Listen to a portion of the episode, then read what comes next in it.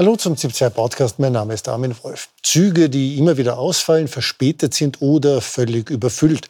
Das haben seit dem letzten Sommer nahezu alle Bahnkunden im Land irgendwann erlebt. Wer täglich pendeln muss, sogar recht häufig.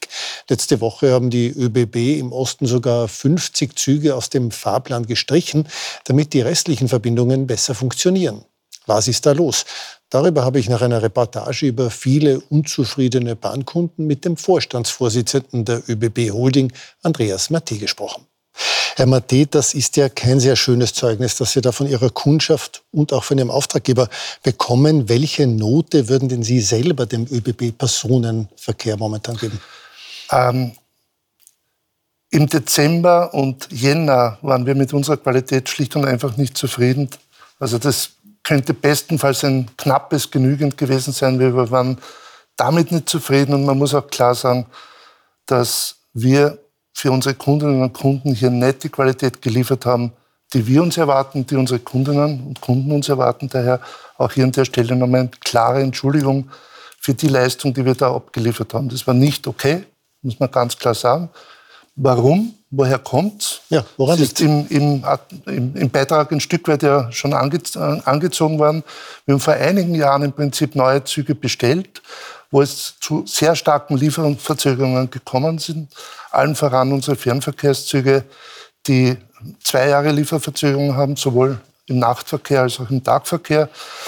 Da freuen wir uns, dass äh, jetzt äh, mit 5. April diese Züge in Einsatz kommen. Damit können wir die Garnituren, die wir dort jetzt einsetzen, wieder in den Ostraum verlegen und damit hier entsprechende Entspannung bringen. Bleiben wir mal kurz noch ja. bei diesem Punkt. Da sagen jetzt Insider, ja. diese Lieferprobleme gibt es natürlich, aber daran seien nicht nur die Lieferanten schuld, sondern schon auch die ÖBB selber, weil sie unnötig komplexe Ausschreibungen machen würden und teilweise auch ihre Bestellungen abgeändert hätten. Also wir spezifizieren natürlich unsere äh, Züge nach den Kundenerwartungen. Wir haben da sehr durchaus auch einen langen Prozess, bis wir zu dieser Ausschreibung kommen, weil wir gut verstehen wollen, was unsere Kunden erwarten. Daher ist dieser Zug auch so spezifiziert worden und geliefert worden. Ich denke, dass äh, unser Lieferant in diesem Fall ein Stück weit die Engineeringleistung dazu unterschätzt hat.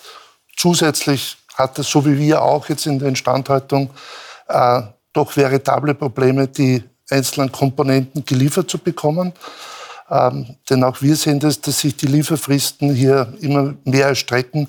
Ganz zu schweigen, dass wir aktuell unsere Ersatzteile rund um Afrika sehen, wie sie herumschippern, weil das Rote Meer gesperrt wird, das uns noch einmal einen Monat kostet. Mhm. Stimmt es, dass diese neuen Railjets, die jetzt im April kommen, von der Europäischen Eisenbahnagentur nur eine eingeschränkte Zulassung bekommen haben, dass nämlich die Lokomotive den Zug nur ziehen, aber nicht schieben darf, wie das beim Railjet irgendwie auch üblich wäre und dass deswegen die Loks jetzt im Endbahnhof immer umgelegt das werden müssen? Das ist äh, gut recherchiert. Herzliche Gratulation dazu.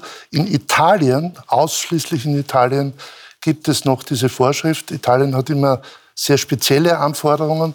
Daher braucht es hier vom Lieferanten noch eine spezielle weitere Zulassung, die zwar jetzt den Betrieb zunächst nicht einschränkt, also wir setzen sie in Verkehr, aber es muss tatsächlich in Italien die Lok äh, sozusagen einmal umgestellt werden. Das ist korrekt.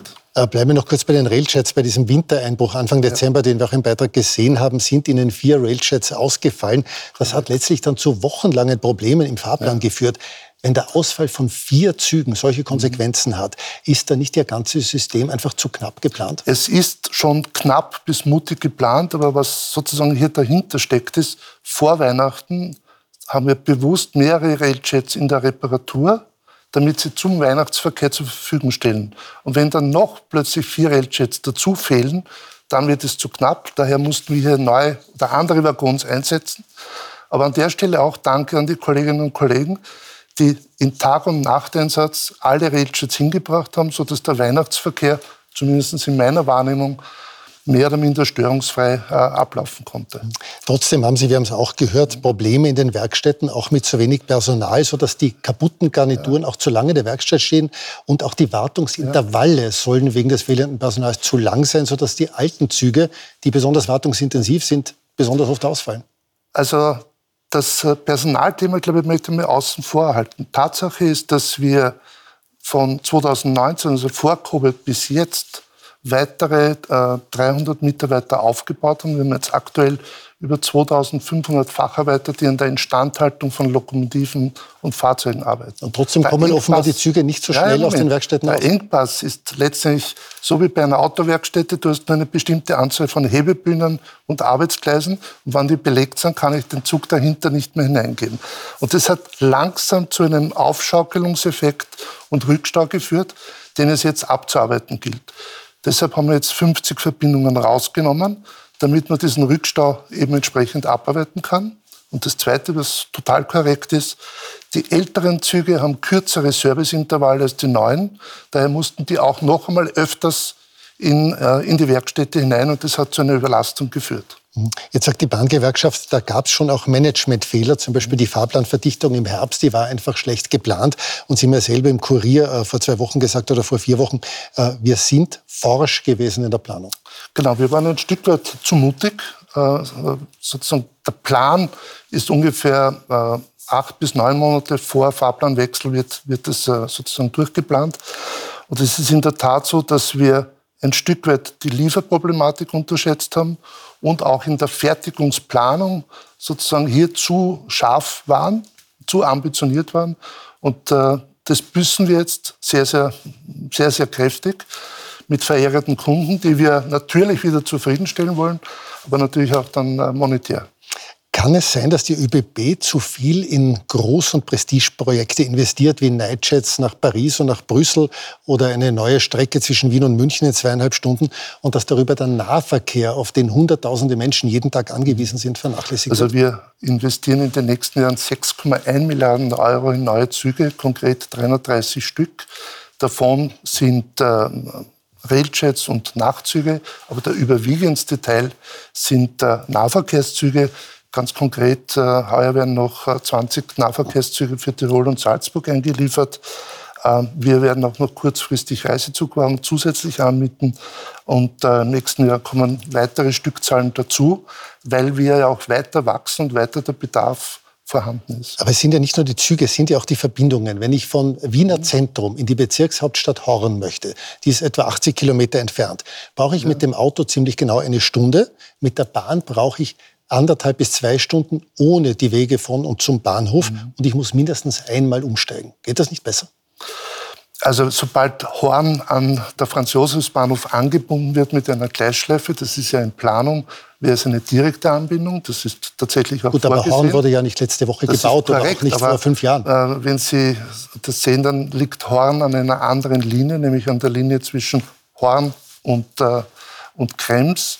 Und das soll jetzt baulich äh, entsprechend adaptiert werden, dass es an die Hauptstrecke angebunden wird. Mhm. Aber grundsätzlich sagen ja sehr viele, also wir äh, werben jetzt immer dafür, dass Menschen mehr mit der Bahn fahren, weniger mit dem Auto fahren, auch wegen des Klimawandels. Mhm. Äh, und gleichzeitig wurden in den letzten 20 Jahren 500 Kilometer Schienenstrecken stillgelegt. Äh, und es mhm. gibt sehr viele Orte, gerade im Waldviertel, im Weinviertel, die wirklich schwer erreichbar sind. Geht das nicht besser? Also nachdem ich ja selbst 13 Jahre im Waldviertel gelebt habe, äh, weiß ich, um, um wovon Sie sprechen. Ähm, allerdings muss ich auch sagen, dass äh, die Anzahl von Passagieren auf diesen sogenannten Nebenstrecken hoch überschaubar war. Nichtsdestotrotz muss man klar sagen, dass seit Anfang der 90er Jahre in Österreich massiv in die Schieneninfrastruktur investiert worden ist. Und das hat schon auch dazu geführt, dass Österreich innerhalb der EU das führende Bahnland geworden ist. Die Österreicherinnen und Österreicher fahren am meisten Bahn in der EU. Es gibt nur noch die Schweiz, die nicht in der EU ist, die ein Stück weit besser ist. Gut, aber es waren natürlich vor allem die Hauptstrecken, also die West- und die, und ja, die Südstrecke. Aber zunehmend auch die Regionalstrecken, die hier ausgebaut werden. Äh, Sie erklären die Probleme ja auch mit der enormen Nachfrage zuletzt und die wurde ja auch durch das sehr erfolgreiche mhm. Klimaticket ausgelöst. Kam diese Aktion für die ÖBB zu früh? Hätte man vielleicht ein bisschen warten sollen, bis Sie mit der Infrastruktur weiter sind? Also was sicher ähm, ein Stück weit unterschätzt worden ist, dass der Zuspruch zum Klimaticket so groß und so rasch geworden ist. Es sind mittlerweile 270.000 Klimaticket-Nutzer, die dieses Produkt nutzen, sehr attraktiv. Das für uns vor allem ein Verteilungsproblem ist. Also wir haben eigentlich genug Sitzplatzkapazität im Fernverkehr, aber wir können natürlich jetzt schlechter lenken, denn mit dem Klimaticket kann ich jederzeit einsteigen. Und wir bekennen uns zu einem offenen System, das heißt, Sie können in jeden Zug einsteigen.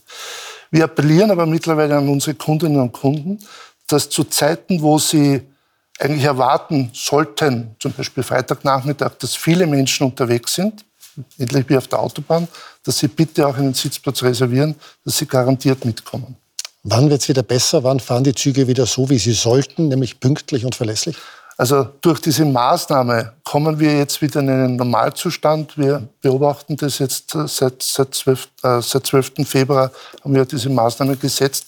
Damit hat sich die Ostregion wieder eingependelt, weil es aus meiner Sicht unerträglich ist, dass die Kundinnen und Kunden wie in einer Zuglotterie schauen, ob jetzt der Zug kommt oder nicht. Daher haben wir diese Maßnahme gesetzt, dass wir wieder berechenbar und verlässlich sind, denn das müssen die Kunden von uns erwarten.